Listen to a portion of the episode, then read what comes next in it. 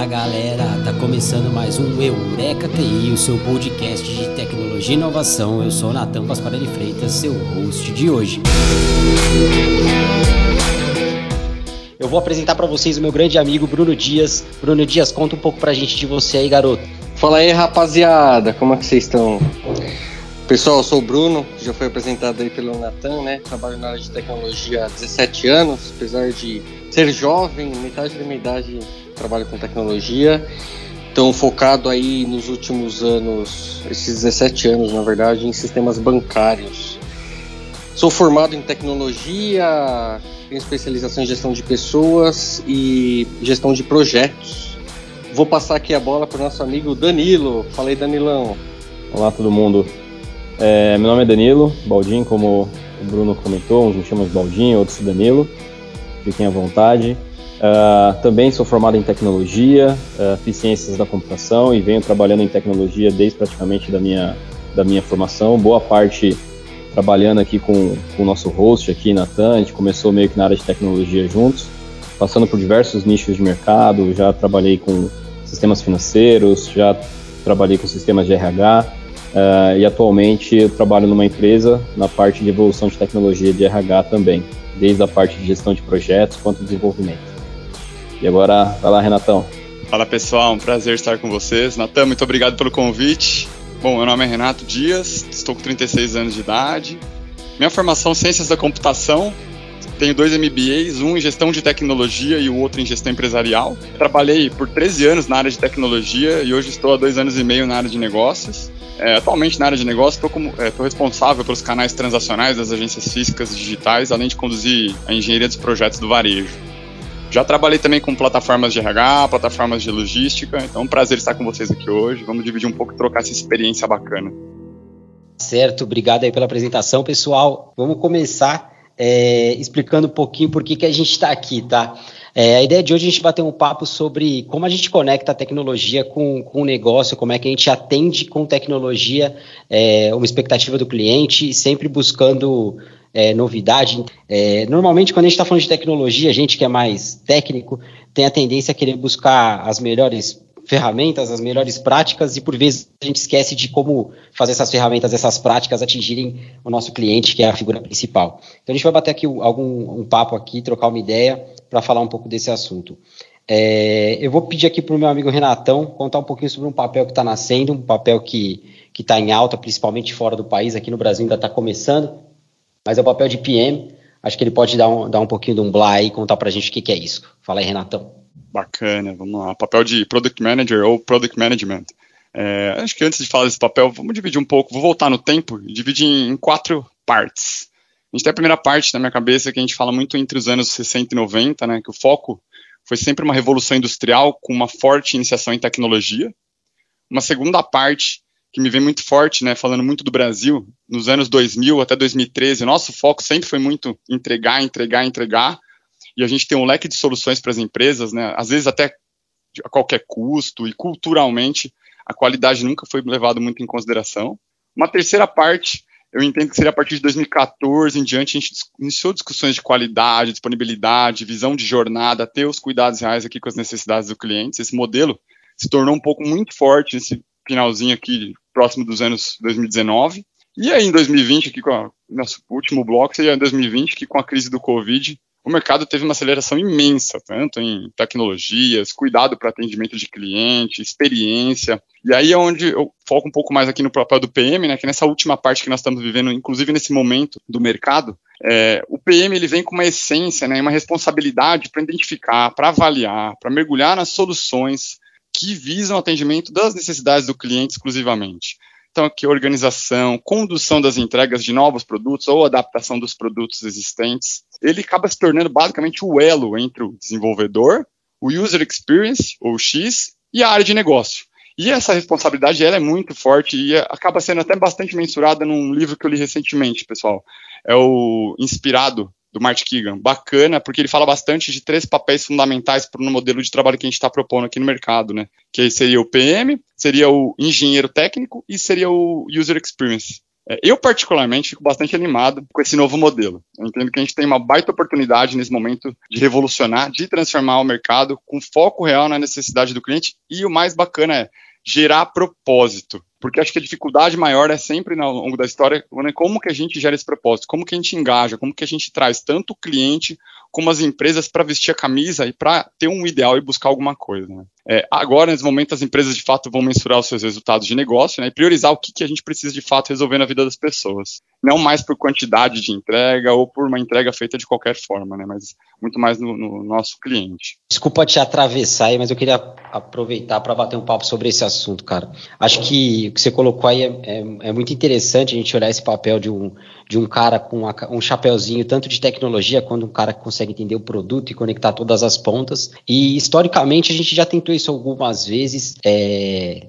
com alguns papéis na tecnologia e não foram meio sucedidos. Mas o que eu acho que muda muito, conforme você foi falando, eu fui pensando aqui, muda muito é, de hoje para o histórico que a gente tem, é que hoje em dia a gente tem muito mais conexão com tecnologia, né? Antes a gente tinha ou uma cabeça muito voltada para negócio ou muito voltada para tecnologia. A cada, a cada dia que passa a gente está mais próximo da tecnologia, a criançada começa a brincar com smartphone desde pequeno lá mexendo, então a galera já sabe, já ficou mais simples a conversa. Fica muito mais fácil da gente entender todos os ambientes. Antes eram ambientes muito separados, né? Era o cara da TI, que estava lá no cantinho, na, na, salinha, com o café dele guardadinho, sem encher o saco de, de, ninguém, sem morder o amiguinho, e o cara de negócio que estava lá, linha de frente, batendo um papo com o cliente. Hoje em dia, a gente consegue notar que isso já começa a se interagir cada vez mais forte, e daí acho que é uma das coisas que consegue alavancar a visão de PM que você comentou aí, para ela dar certo, né? Não sei se você concorda. Concordo, e quando a gente vai falar dos skills desse papel, é bastante difícil encontrar um profissional que tenha todos os skills, porque a gente está falando uma mescla basicamente de visão de negócio, aqui estratégia, conhecimento funcional, do que, que você está fazendo, daquele produto, do que, que a empresa busca, uma visão e um conhecimento de projetos,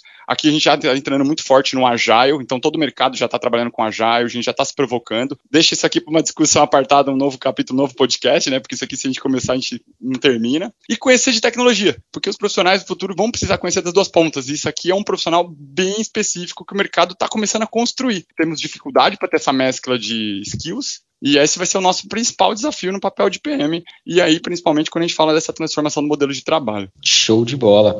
Danilão, Aproveitando que você está aqui com a gente, cara, é, eu queria, queria te chamar para conversa aqui. O que, que você acha dessa visão que o Renatão colocou? Conta um pouco para a gente do que você entende que vai acontecer para o futuro aí, mano. É, realmente, acho que ele resumiu muito bem ali todo o papel de PM, né? E hoje em dia, negócios está cada vez mais perto, se não dentro do contexto de tecnologia, né? A tecnologia tem evoluído muito rápido, né? A gente vê linguagem surgindo e sumindo em questões de anos, dois anos, já muda totalmente todas as plataformas que a gente utiliza, cada vez surgindo plataformas mais voltadas para negócio em, em, sentido de desenvolvimento, ou seja, já trazendo até a linguagem de desenvolvimento para uma linguagem mais perto até da, do, do business ali, né? Na hora de você fazer um novo produto. E eu acho que um grande ponto também do PM ter esse papel multifuncional, vamos assim dizer, é justamente também pelo time to market para se lançar as coisas. Uh, antigamente, quando a gente fala lá, né, o, o Clayson do TI ficava lá no cantinho lá com o um cafezinho lá trabalhando, codando, é, levava-se mais tempo para fazer todo o projeto, lançar um produto no, no, ar. Hoje a gente não tem mais isso. O mercado já não permite que nós demoramos um ano, dois anos para lançar um, um sistema. É aí que vem o Agile, que é um outro capítulo capítulo bem interessante também para discussão, mas esse apartado, que é um tema bem complexo e grande também. Mas o PM ele tem um papel fundamental nisso, que é como que a gente traz a agilidade da informação de negócio para dentro de tecnologia e consegue fazer um time to market bem mais rápido, também é à frente da concorrência e lançar e ter uma vantagem aí uh, no mercado com novos produtos. Então, uh, vejo que é um papel que está se consolidando, também é um papel complicado de você achar no mercado, formar esse tipo de perfil, mas extremamente valorizado. Cara, pensando nisso, velho, acho que eu queria colocar aqui o Brunão também na jogada. É, quando a gente fala, fala disso, a gente está comentando um pouco sobre o papel do, do, do PM, olhando um pouco para negócio e para plataforma, cara. Brunão, conta um pouco como a gente está desenvolvendo plataforma hoje em dia para conseguir atender é, esse tipo de, de, situação. Porque também não adianta nada ter aquele sistema todo monolítico que não consegue atender a um produto e que eu tenho um cara sensacional, mas que não tem um, um, uma ferramenta por trás para ajudar ele. Então, Natan, obrigado aí pela pergunta. Vocês foram cirúrgicos, colocaram muitas coisas importantes. E a tecnologia, ela tem que ser, apesar da gente ter muita tecnologia de ponta e a gente fica aqui a milhão querendo implementar melhor tecnologia, ela por si só não, não serve para nada. A gente tem que pensar sempre que a tecnologia é um meio de resolver um negócio, uma dor, um problema. Então a gente tem que entender muito bem o problema, né? Então por isso que é legal entender o negócio e tecnologia que através desse entendimento de realmente qual é a dor do usuário final, a tecnologia, seja de ponta ou intermediária, a gente consegue resolver bem através das plataformas. Como que a gente sabe que a gente está implementando a melhor plataforma? Cara, Danilão, excelente pergunta. Pergunta simples e resposta complexa. Vou tentar trazer alguns pontos aqui para nossa reflexão. E no dia a dia em tecnologia a gente às vezes nos faz bastante pergunta mesmo, né? E as respostas dependem muito. Então essa resposta aqui depende, tá, Danilão? Quando a gente está falando de uma empresa de pequeno porte, eu vou dar um exemplo bem simplista, tá? Vou sair de um extremo e para o outro. Redes sociais, por exemplo, já servem como uma plataforma de vendas para o cara. Eu conheço pessoas que estão ganhando dinheiro através de redes sociais. Então, a rede social virou uma plataforma simples para o cara operar. Quando a gente traz para o nosso mundo aqui, o nosso core, que a gente acostumou a trabalhar aqui, a gente está participando aqui desse podcast, eu entendo que tem algum, alguns pontos. O primeiro, o principal, é esse do escopo, né? Entender de fato que, que, que problema que a gente quer resolver. Eu estou entendendo de fato, perguntar, perguntar de novo, ratificar entendimento. Começa por aí, cara. Acho que esse é o primeiro ponto. A gente tem que pensar sempre no usuário final. Por que, que eu estou falando isso? É, quando a gente constrói uma aplicação, por exemplo, de qualquer coisa, desde um jogo até uma plataforma de vendas, carrinho de compras, a gente sempre, sempre tem que pensar na usabilidade, né? Quem de nós aqui gosta de entrar em qualquer site e preencher alguma coisa com 30 campos? A gente não gosta, cara. A gente quer preencher poucas coisas e clicar no máximo.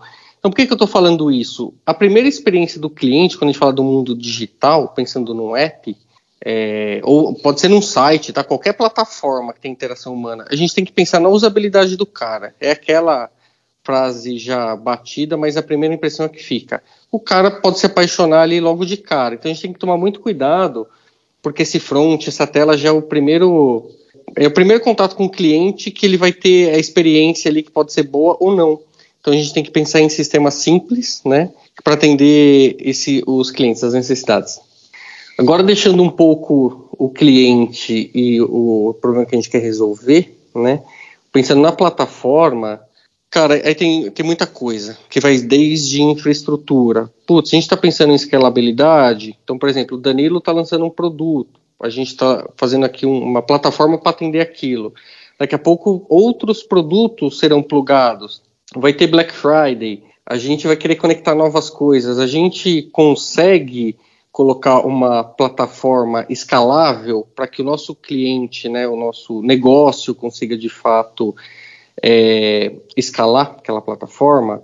Tem um outro ponto aí de criar plataformas flexíveis, né? Então, que a gente consiga plugar, pensando aqui num Lego mesmo, né? Queremos uma estrutura que depois a gente consiga plugar novas peças, e, e aí, descendo um pouco mais, falando de plataforma, Danilão, tem toda uma parte de microserviços, né? Que nível que a gente chega, que a gente cria aplicação, de patterns. Tem muita coisa em tecnologia que a gente precisa pensar na concepção de uma plataforma, pensar lá na frente. Por quê? Porque mais que a gente tenha um resultado, um objetivo de curto e médio prazo, tecnologia fica obsoleta muito rápido. A gente tem que pensar lá na frente. Então, acho que tem alguns pontos que a gente precisa pensar o mais longe possível de uma plataforma, que, que a gente consiga que ela seja perene o maior tempo possível, né? Porque tecnologia envolve dinheiro, investimento. E tem um negócio que acho que está engatinhando ainda, que tem muita oportunidade, que é ao construir uma plataforma, pensar no usuário final, quem está operando na ponta, que é, é um negócio que às vezes a gente não pensa, que é recompensa. Então,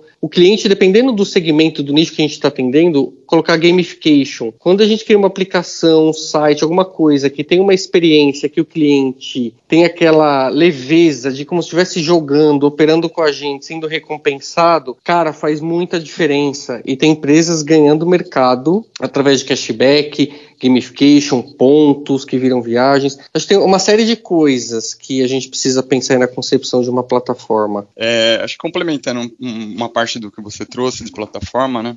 é, numa visão cliente, é, é uma coisa que nós, pessoas formadas em tecnologia principalmente, temos é, é um ponto de dificuldade, eu, eu, percebo isso, e eu vivenciei muito forte isso por longos anos, é a gente de fato escutar genuinamente o cliente ir atrás para perguntar, né? Não fazer um app, por exemplo, e nós mesmos testarmos e com a nossa experiência já tirar a conclusão. Mas a gente criar um grupo controle, alguma coisa que a gente possa escalar com perfis diferentes, um público diferente, e a partir daí a gente conseguir mensurar e construir essa nossa plataforma de uma maneira muito mais sustentável e que de fato vai atender essa necessidade. E aí, puxando, acho que o gancho aqui, legal, putz, a gente vai fazer uma melhor plataforma, a gente tem uma série de pontos e situações que você colocou, mas tem uma coisa que eu sinto muita dificuldade no dia a dia, que é quando a gente fala o tema de obsolescência de tecnologia. Isso aqui, particularmente, eu sinto que ultimamente o mercado vem sofrendo bastante, né? Até por conta de novas tecnologias, de evoluções, e eu queria perguntar aqui, como que a gente consegue fazer uma mescla de projetos de evolução de negócio e atendimento à necessidade do cliente e manter a nossa plataforma aderente à não obsolescência? Cara, você falou uma coisa muito interessante. Direto, a gente entra no debate de que uma plataforma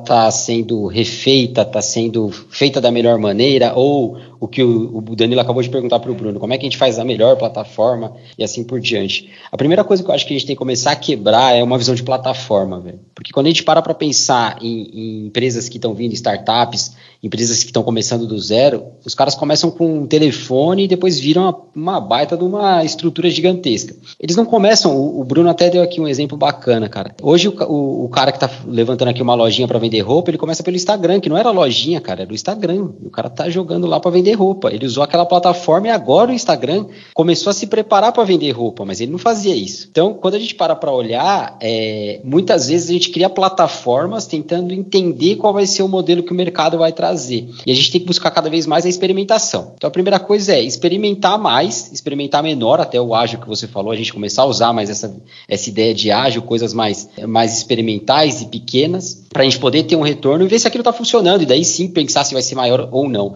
Quando a gente fala de tecnologia, nas faculdades, a gente quer, vou falar de mim, tá? eu sou um pouco mais velho aqui, cara, quando a gente fez faculdade lá atrás, a ideia era construir, tipo, puta, pensar em modelo de dados, em banco de dados da melhor maneira, relacionamento, etc. Hoje em dia, cara, não que essa matéria não exista, ela existe, mas ela tem que ser suavizada, porque hoje em dia não é tão complexo você mudar uma modelagem de dados. Você pode ter um, um NoSQL, um relacionamento totalmente diferente do que você está acostumado. Então a gente tem que começar a abrir a cabeça para fazer coisas menores e experimentar mais, mais do que tentar resolver um problema que ainda não apareceu. Então, sim, precisamos pensar num futuro, mas o futuro está mudando muito rápido. Então, não posso pensar para uma plataforma para daqui 10 anos. Ela vai estar tá ruim daqui duas semanas. Então, é, é interessante que às vezes a gente se pega pensando o seguinte: cara, eu construí a melhor plataforma, então pronto, só seguir a vida. Mas não. Toda plataforma vai ficar obsoleta no dia seguinte. Você terminou de construir, código em produção já é código legado. A partir do momento que ele bateu em produção, a partir do momento que ele está atendendo um cliente, ele já tem possibilidade de ser melhor do que ele já era. Você já consegue pegar feedback e melhorar aquele código. A grande sacada é de continuidade. É daquele código ele não parar. Ele sempre tem que estar tá em melhoria. Ah, por que, que ele tem que ter melhoria? Eu, eu faço um,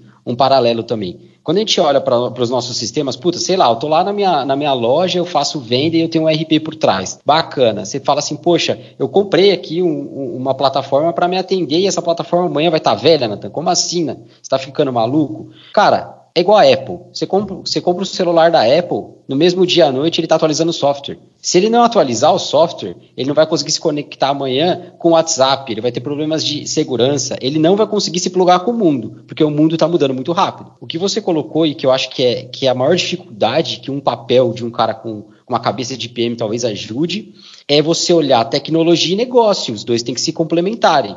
Não, não, eu não posso fazer a melhor plataforma e demorar três anos, mas eu também não posso ficar é, querendo fazer coisas muito rápidas que não tem um, um, mínimo de engenharia de software, de projeto por trás, a ponto de segurar aquilo por um tempo. Mas outra coisa também que a gente tem que ter na cabeça é que o código vai ser jogado no lixo. É normal. A gente codifica e joga fora.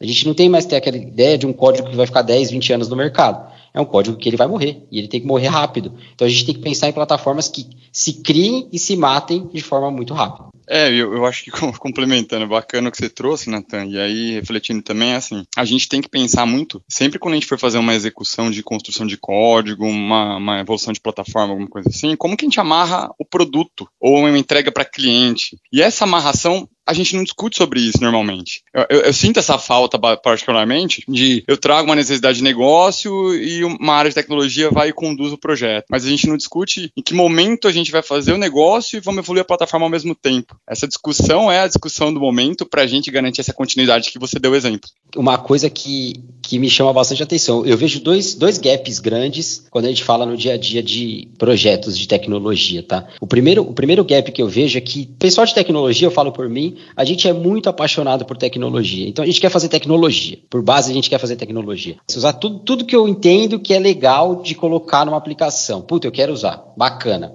Mas eu acho que a primeira coisa que a gente tem que colocar na cabeça é que isso é hobby, né? Se você gosta, é hobby. Outra coisa é ganhar dinheiro. Então, às vezes você consegue juntar os dois, mas nem sempre. Então, é legal você tentar juntar, mas você também tem que estar aberto para não juntar. Então não se apaixone pela tecnologia o tempo todo, a primeira coisa. A segunda coisa é quando a gente fala para negócio, que também tem um outro gap. Quando a gente vai decidir dentro de grandes empresas no que, que a gente vai investir, normalmente a gente pensa em escala. Eu já penso em atender um número gigantesco de clientes, diferente do que uma startup faz. Uma startup pensa em atender aquele cliente que está ali na cara porque ela quer ganhar aquele dinheiro. Ela está começando, é um carinha com uma ideia indo atrás daquilo. Então, ele consegue entender como atingir 2, depois 10, depois 20, depois 30 clientes com base naquela cabeça dele. Normalmente, quando a gente está falando de empresas já estabelecidas, você já quer sair de uma ideia e está pronto para atender 5 bilhões de clientes. Cara, você não vai estar pronto. Você tem que aprender que para fazer a, a, experiência, às vezes vai ser só com quatro pessoas, vai ser com dez pessoas, vai ser com público reduzido e com ideias reduzidas,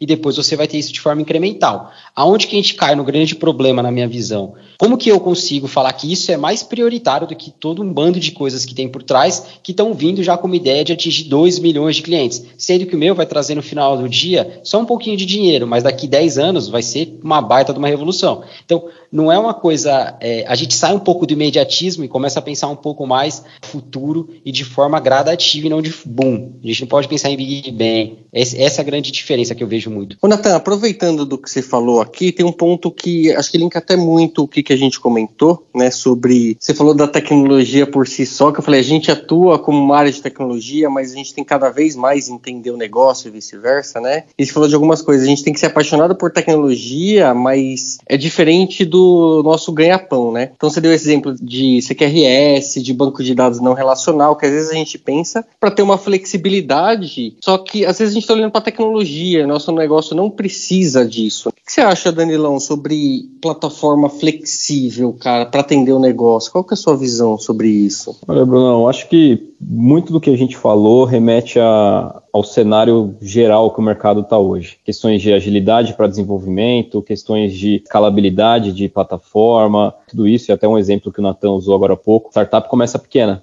é, basicamente, eles geralmente eles começam a resolver um problema, né? E aí, a partir desse problema que eles decidem resolver, eles vão incrementando, eles vão crescendo, eles vão trazendo mais solução, e aí vão angariando novos clientes e a plataforma vai crescendo para isso a plataforma tem que ser flexível. E o que, que é plataforma flexível? Quando a gente falava de codar um tempo atrás, a gente não falava muito de reutilização de código, né? a gente não falava de usar APIs, uh, ah, modularizar todo, todo o processo de codificação. E isso é uma coisa que tem que ser feito e vem sendo feita cada vez mais, para a gente justamente ter uma plataforma que ela possa se modificar na mesma velocidade que o negócio identifica as necessidades, o problema daquele cliente lá na ponta final. Claro, quando a gente fala de uma, uma empresa que é já estruturada, com milhões de clientes, tem ali que ter um papel muito forte da área de negócio junto com o cliente para entender os problemas, aí o PM fazendo esse intercâmbio para trazer esse ponto para tecnologia e fazer o desenvolvimento em si, mas a flexibilidade na plataforma é justamente isso, identificar rápido o problema do cliente,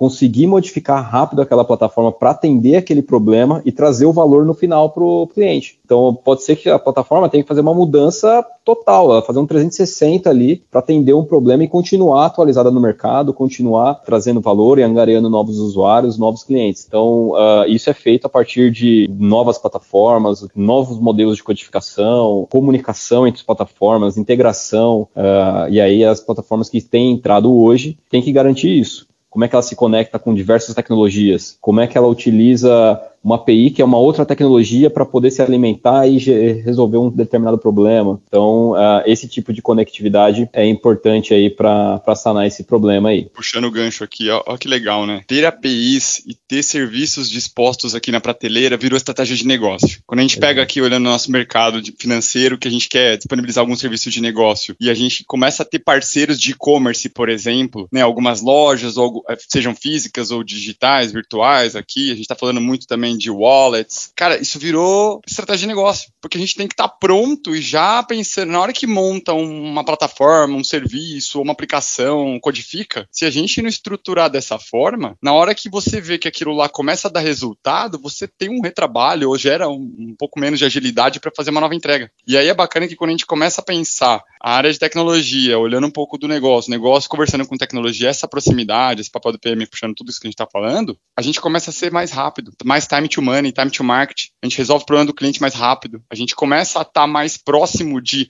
estar nas vitrines o tempo todo. E aí a gente encanta, porque o cliente encantado é aquele que toda vez que ele tem um problema, ele acha a solução rapidamente, ele bate o olho e vê o, nome daquela empresa de novo envolvida naquela resolução que ele está precisando. E isso é golaço. Então é isso que a gente está precisando, é essa unificação, junção, né, a integração entre as áreas e cada vez mais essa proximidade de entender um lado e o outro. Puxando o gancho que o Nathan tinha falado da paixão, eu acho incrível ser apaixonado por tecnologia. Essa é a minha origem, particularmente. Mas hoje eu olho muito qual é o resultado que eu preciso entregar para o meu cliente. se as coisas não estiverem junto, não adianta eu colocar uma baita de uma tecnologia com uma mega ultra inteligência artificial, com um big data por trás, processamentos múltiplos, e o cliente não foi atendido em plenitude. Ele está reclamando, ligando numa central aqui, descontente. Até aproveitando disso que você comentou e que o Danilão comentou também, vocês dois comentaram muito aqui de cliente, de negócio, de atender, de resolver. E aí, Ô Danilão, por que, que você acha que tem um gap tão grande ainda entre TI e negócio, cara? Acho que é um pouco cultural, tá, Bruno? É, são dois perfis de profissionais totalmente diferentes até então, que vinha se trabalhando no mercado. Né? Negócio é um perfil, aquele cara mais uh, comunicativo, aquele cara que ia na, na linha de frente ali, resolver os problemas, entender o cliente, ficava na operação, via números, resultado, ver o que estava gerando ali mesmo, né? muitas vezes com metas atreladas de atendimento. E o cara de tecnologia era a gente, né? Uma linguagem diferente de conversa, muito focado, gosta de ficar muito ali entendendo tecnologia, trabalhando com tecnologia, desenvolvendo produtos, e muitas vezes é um perfil que tem ali o lado social não tão treinado quanto o analista de negócios. Hoje isso vem sendo treinado, vem sendo desenvolvido, as pessoas vão entendendo ali a necessidade de ter esses dois perfis. Claro que ainda temos pessoas que são focadas em desenvolvimento, tem ali uma carreira mais focada em, em, ser, em codar mesmo, de fato, e tem pessoas que são ali na linha de negócio ainda não tem a vertente de tecnologia, mas justamente a junção dessas duas é fazer essa tradução. Até então eram duas pessoas que falavam línguas diferentes. Aí a gente até tinha o project management ali no meio para tentar fazer ali um intercâmbio dos dois, entendendo, mas ele é muito focado em cronograma, prazo, desenvolvimento. Então ele acabava deixando até um pouco a parte de negócio porque ele ficava muito preocupado com a entrega do produto. Cara, eu tenho que entregar, eu tenho que entregar, eu tenho que entregar, e o negócio acabava ficando talvez em segundo plano. Com essa mudança de mindset, a gente vai num, criando um perfil que é um cara que conhece um pouco dos dois ambientes. Ele não é um cara especialista em tecnologia, ele não é o cara que vai lá codar, ele não é o cara que vai também na linha de frente de negócio lá resolver os problemas, vai ter meta atrelada e tudo mais, mas ele é um cara que entende os dois mundos e ele é um grande tradutor. Ele vai ver ali o que está doendo mais no cliente, o que está doendo mais na área de negócio, ele consegue, junto com o negócio, priorizar e ele sabe falar muito bem com o pessoal de tecnologia. Hoje é, é uma evolução do, de papéis que nós já tivemos no passado para fazer justamente resolver essa temática aí que, que você trouxe, Brunão. Cara, eu queria aproveitar que vocês comentaram aí bastante coisa que eu achei interessante. E tem algum, algumas coisas que eu queria falar aqui agora com os devs que estão ouvindo, mano. A gente que é dev, a gente tem a, o costume de, de querer fazer tudo do nosso jeito, vamos ser honestos, né?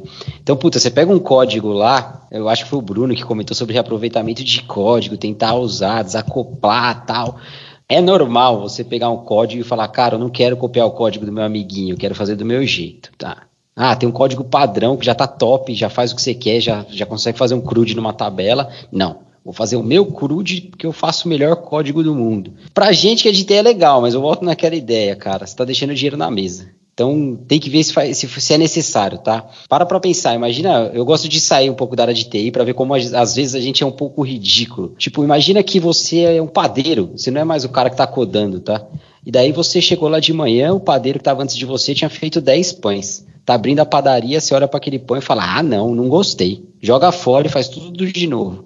Tá uma fila de gente querendo comprar pão e você tá fazendo seu pão perfeito lá e você não vendeu o pão que já estava pronto. Então, quando a gente olha para código, é um pouco disso, cara. Você já tem uma coisa construída, você consegue reaproveitar, reaproveita, mano. Dá um tapinha, dá uma, uma ajeitada, pensa no próximo, já já vai ajeitando cada vez mais aquela coisa. Tem que parar com essa ideia de que a gente tem que construir tudo nosso, que a gente tem que ser dono das coisas. Código é evolutivo, então vai evoluindo aquele código, não fica com isso na sua cabeça, não. Outra coisa que eu acho bacana também de pensar, a gente falou aqui um pouco sobre ser é, um pouco plug and play. Como é que eu construo uma aplicação que eu consigo, igual um Lego, para quem é da época do Lego, não sei se a galera brinca de Lego ainda hoje, né, gente? Mas eu não tenho filho, o Renatão já fez um joinha aqui que ainda existe, né? Não precisa entrar nesse sabe... mérito, Natan, pelo amor de Deus. Daqui a pouco você vai falar de Cavaleiros do Zodíaco, Jiraiya, aí a gente vai, ter, vai ficar complexo aqui o assunto.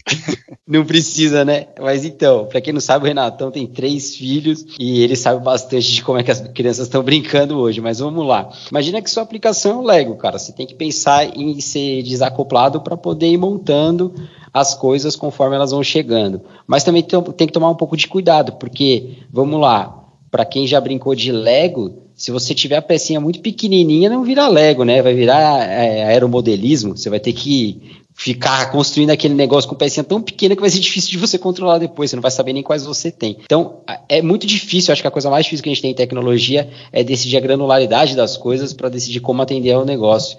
Aí é um lugar onde a gente tem que gastar tempo. Como é que a gente faz a nossa pecinha de Lego da melhor forma para poder ir plugando depois. Jonathan, como você comentou, eu gostei de uma coisa. Você falou assim, puta, a gente não gosta de copiar o código do amigo, a gente quer fazer da nossa forma, mas fica uma provocação pra gente que é de tecnologia, assim, por que, que eu não olho para a inovação? Vamos olhar para uns desafios novos. E o que já é conhecido, o que já está pronto, vamos copiar e dar uma, um tapa, uma ajustada e segue o jogo. E a gente começa a quebrar a cabeça e gastar a nossa energia em inovações, em novas entregas, em novos desafios técnicos também, porque às vezes a gente pega alguma coisa que já tem pronta e vai lá e refaz, puta, o que, que a gente aprendeu? A gente foi aprender um pedaço pra gente, ok, mas não foi o nosso desafio, a essência, porque o bacana, eu já codifiquei muitas vezes e, cara, toda vez que eu pirava era a hora que eu entregava alguma coisa que ninguém tinha visto ainda. Porra, isso aqui é sensacional, porque o, usuário falava, cara, parabéns, que legal. E independente da dificuldade que estava por trás, né? Acho que isso aqui fica aqui o desafio, né, e a provocação para ver como que a gente consegue mesclar essas duas coisas e a gente sabe como que é o ser humano, né? O ser humano, a gente olha muito primeiro pra gente para depois olhar para o próximo, né? A gente tem que sempre fazer o exercício se provocando da empatia, vou entrar até nos méritos aqui de característica né, e, e, habilidades aqui intangíveis, que é empatia, comunicação, escutativa, não somente a gente pegar e ouvir por ouvir, entra para um lado e sai pelo outro, né? Então, acho que esse é um outro ponto também, que é um gap aqui que a gente poderia trabalhar e pensar de uma melhor forma como que a gente, com tecnologia, consegue alavancar inovações, né? Não... Eu acho uma boa, velho. E, e aí cai um pouco na na ideia de experimentação também. Às vezes a gente fala de inovação e você falou uma coisa muito interessante. É, inovar, às vezes a gente acha que fazer uma coisa muito complexa, e muito pelo contrário. Na minha opinião, você é fera, você é o cara monstrão quando você inova de uma forma tão simples que você consegue gerar valor com uma coisa que era tonta, que ninguém viu. Então a sua visão é tão boa que, que você conseguiu fazer uma coisa legal, mais do que você criar um, uma coisa sensacional que ninguém tá vendo valor depois. Quando a gente está falando de inovação e tecnologia, cara,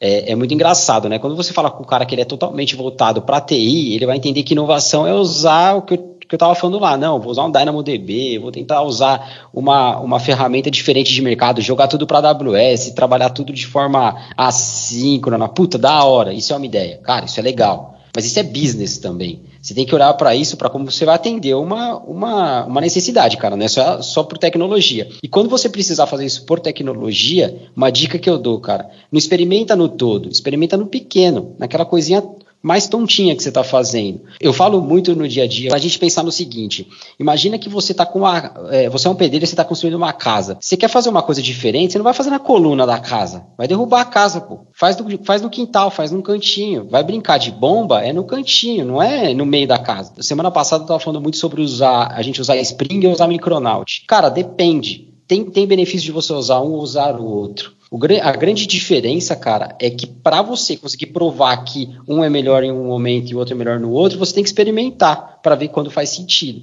E para experimentar, você não experimenta no todo. Experimentar é de pouquinho. Então, pô, a gente tem que mudar um pouco a nossa cabeça de falar assim: ah, não, a partir de hoje eu construo tudo com tal tecnologia, eu construo tudo em tal lugar, eu construo tudo de tal jeito. Experimenta, vê se faz sentido, vê se deu dinheiro, se trouxe valor para o seu cliente, aí sim você continua aumentando aquele negócio e começa a experimentar uma coisa nova.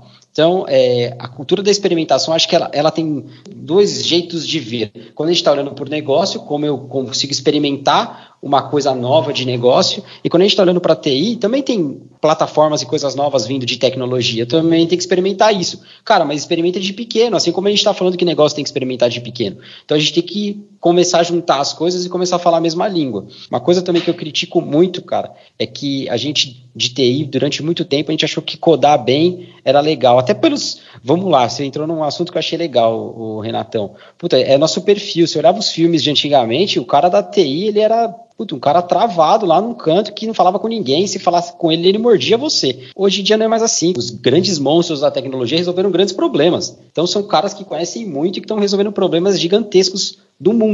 Então a gente tem que parar para olhar e começar a mudar o nosso perfil também, não é mais aquele perfil do cara que está lá no cantinho. Aqui, quando a gente fala de experimentação, é, eu vou falar uma coisa que quando eu codava eu tinha um sentimento, né? Que quando você fazia um, um trabalho bacana na sua visão e jogava fora.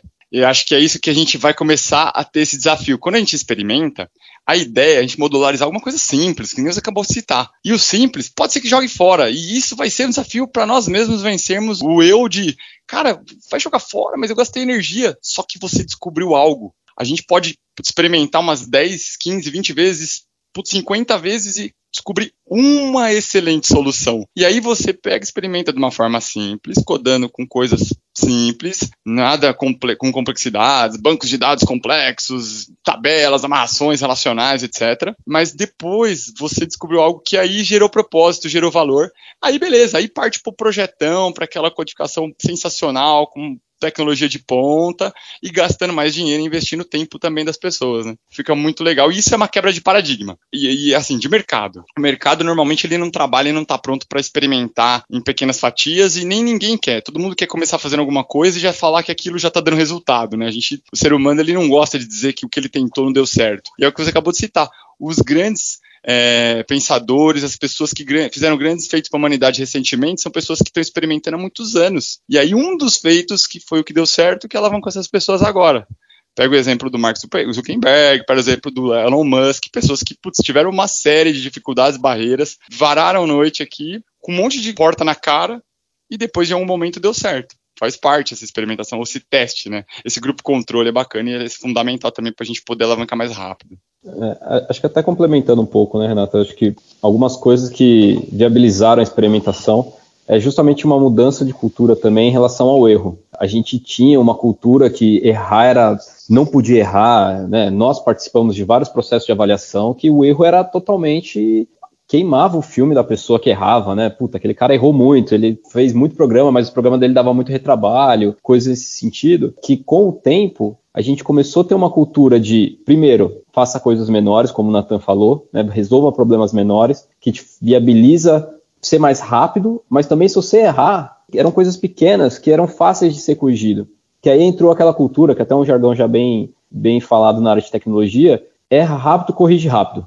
Hoje, errar não é mais um crime, como era tanto. Né? O errar, ele até, se você vai para ambientes de startup ou ambientes de, de inovação, como você falou, cara, você vai fazer o mesmo programa, você vai pegar um problema, você vai tentar resolver ele 50 vezes, você vai errar 49 vezes. Mas a vez que você acertar, resolver o problema. Então você começa pequeno, você vai errando, errando, errando, mas você resolve aquele problema. Ô Danilão, até aproveitando aí, você falou errar é humano, faz parte hoje em dia. Eu ouvi às vezes, né? Você pode errar, mas é melhor aprender com o erro dos outros, né? Então a gente sempre foi meio pessimista, né, com relação a erros.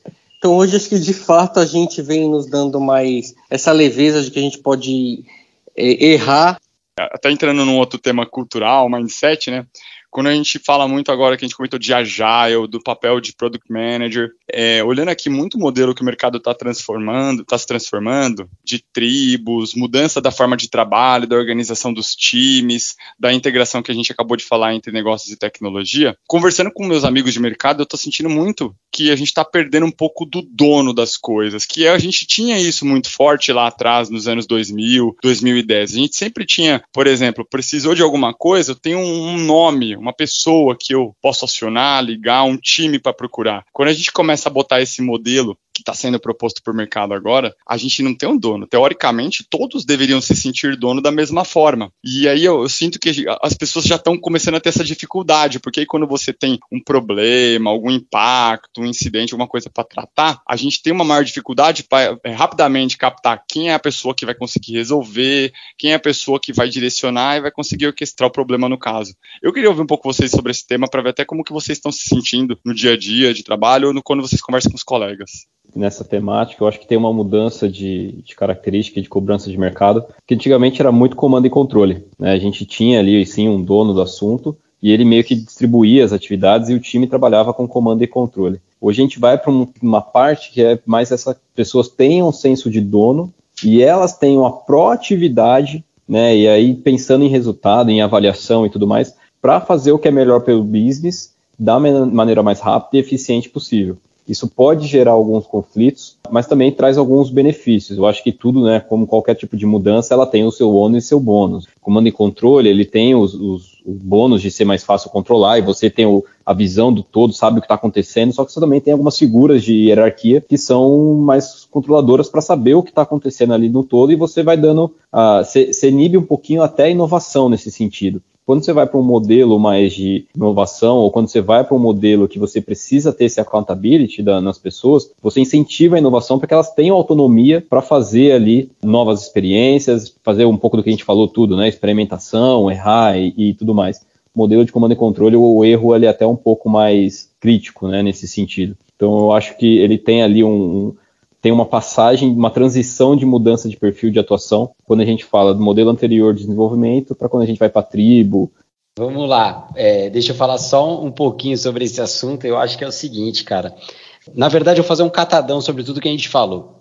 Começando desse assunto. Quando a gente fala da, da mudança cultural que a gente está pedindo, é bem isso, é uma mudança cultural. Tem um momento de pagar pedágio, a gente está no meio da mudança agora. O que eu enxergo é que as pessoas elas ainda não têm as competências necessárias para, para o lugar que a gente quer chegar. Então a gente estava em um lugar e a gente está começando a se movimentar para um lugar diferente. A gente ainda não está pronto para aquele lugar diferente. E daí a gente está falhando. É, e tudo bem, foi o que a gente falou, é experimentação e aprendizado. A gente só não pode fazer isso constantemente, a gente tem que aprender. O que eu costumo dizer, e agora eu vou linkar com a nossa experimentação, que tanto vale para tecnologia, quanto para negócio, quanto para processos. Eu gosto da palavra, né? Experimentação. É igual a gente comer uma comida que a gente não conhece. Se eu pegar giló hoje, eu não gosto de giló. Mas se eu fosse experimentar giló, eu não ia comer e no dia seguinte comer de novo e no dia seguinte comer de novo. Se eu não gosto, para de comer. Simples assim. O que a gente faz muito no nosso dia a dia, que é difícil de fazer porque é cultural, é nosso, é, é o jeito que a gente aprendeu a fazer, é comer giló todo dia, por mais que você não goste. Aí tem uma galera aí que gosta de giló que vai começar a me, a me cancelar nas redes, mas tudo bem, gente, não é nada contra o giló. Então, acho que assim, quando a gente está falando das mudanças que a gente está propondo, a gente tem que lembrar que a gente tem que errar, aprender e fazer melhor no dia, de, no dia seguinte. Um pouco do que vocês falaram de ter várias áreas envolvidas para resolver os problemas, e que é o, o, momento que o, que o Danilão contou aí, que eu acho bem legal, a gente pede proatividade, mas a gente não está acostumado com proatividade, né? A gente está acostumado ainda a ser reativo. Então a galera tem que começar a entender essa proatividade. Hoje o que eu vejo é que as pessoas que são proativas seguram muita coisa dos que ainda não o são. Mas isso vai mudar. Outra coisa que eu achei interessante, a gente comentou aqui, que é, e que é bem legal, é, puta, negócios têm que aprender tecnologia, é legal o negócio aprender tecnologia, e eu falo do seguinte também, tecnologia tem que aprender negócios.